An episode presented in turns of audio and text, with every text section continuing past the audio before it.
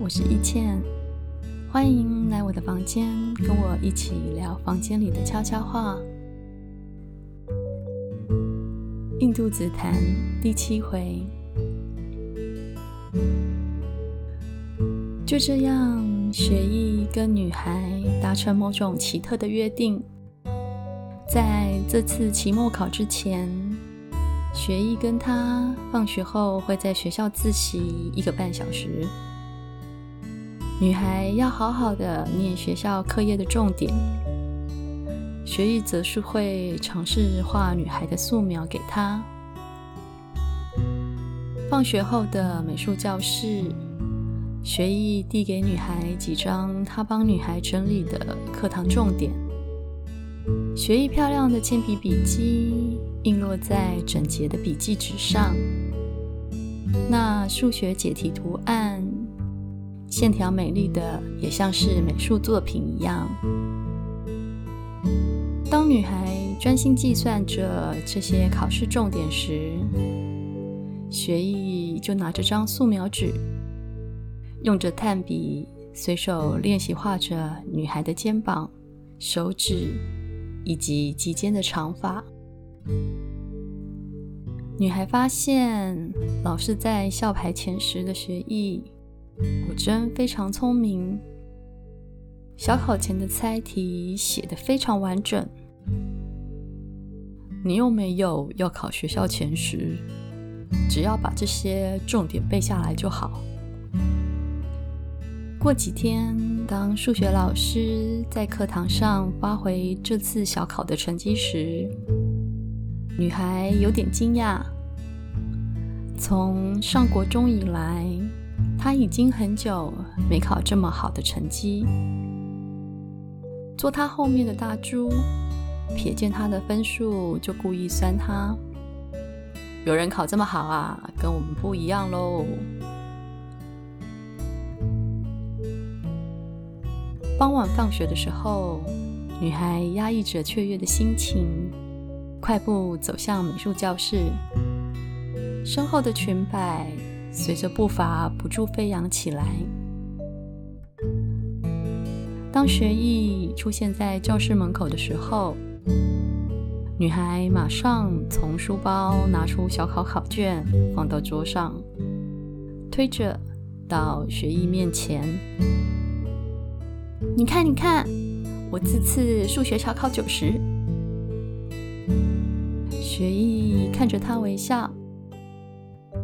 我就说了，你本来就很聪明，你赶快拿回家给你妈妈和外婆看，他们一定很开心。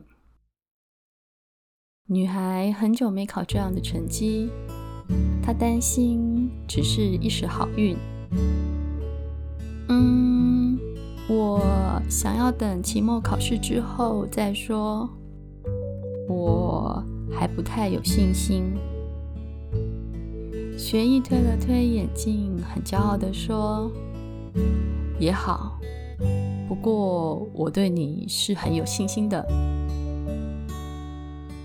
女孩有点不好意思地低下头，盯着桌面说：“谢谢，不客气。不过如果你可以对自己更有信心点的话，那就好了。”学艺这么对她说。女孩那天在学校复习完书，回到家里，她如常的打开家里的大门，还是相同的客厅，所有的摆饰都跟早上或是之前无数个早晨一样。但是女孩心里有了些说不上来的不同。她听着厨房传来煮饭的声音。想是外婆已经在准备晚餐。女孩去换好衣服以后，就先到厨房去帮忙拿碗筷摆桌。外婆看她过来，就问她：“你哪里家你啊？”女孩听出外婆是担心的口气，我得好好读册。外婆露出笑容，读册，哦，我先开我递出去。等女孩放好碗筷之后，就接着转身去厨房端晚餐饭菜。等所有饭菜都上桌之后，妈妈正巧也刚好回来。她一看妈妈回到家，就先起身拿着空碗到厨房里的电锅里帮妈妈添饭。妈妈走到桌边，先坐了下来。问他学校还好吗？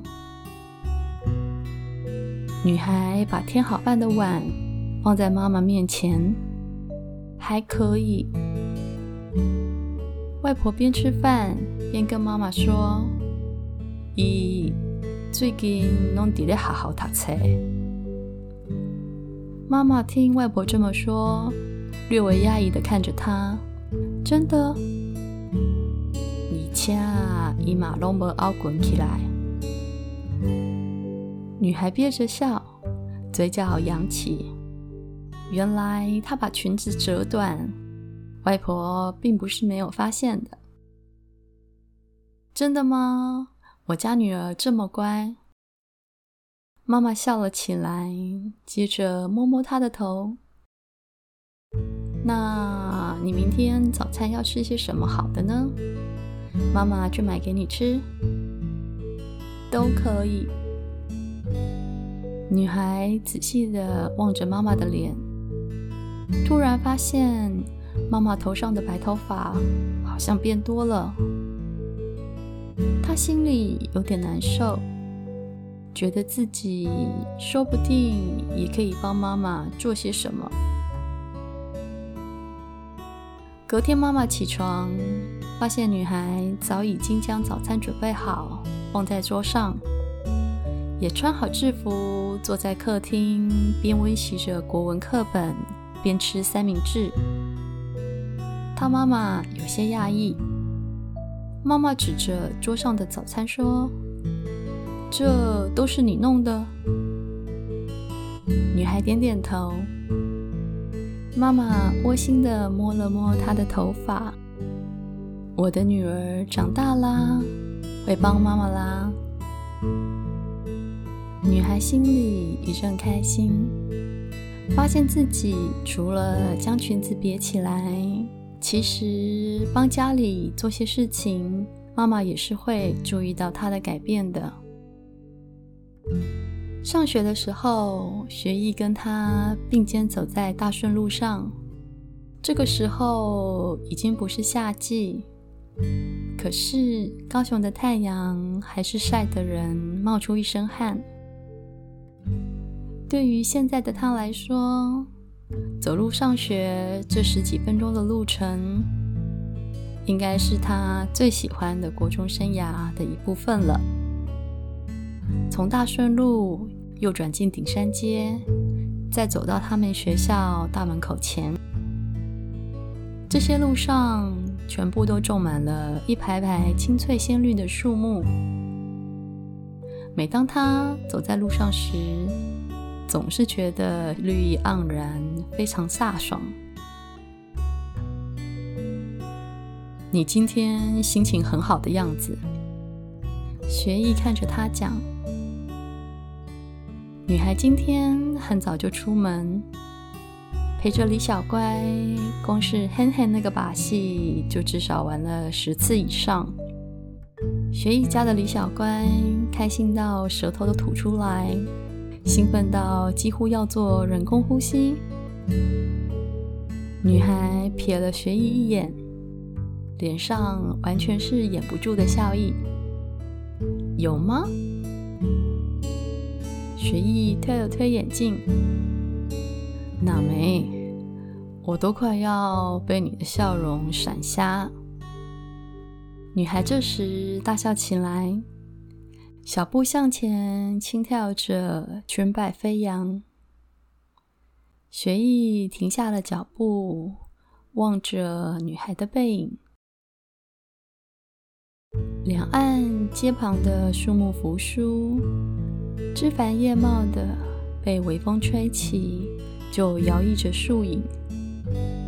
阳光点缀着女孩的百褶裙摆，她肩膀上的发丝随微风扬起，那弧度灿烂，竟比一整个夏天还要美丽。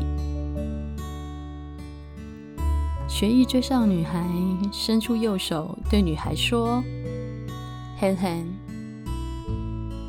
女孩瞪了他一眼，笑着伸手推开学艺。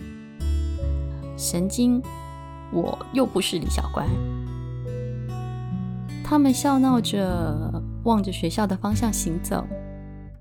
阳光在他们肩膀上不停地洒落，街旁树木的叶子则在微风吹拂中，对着他们的背影发出沙沙的低语。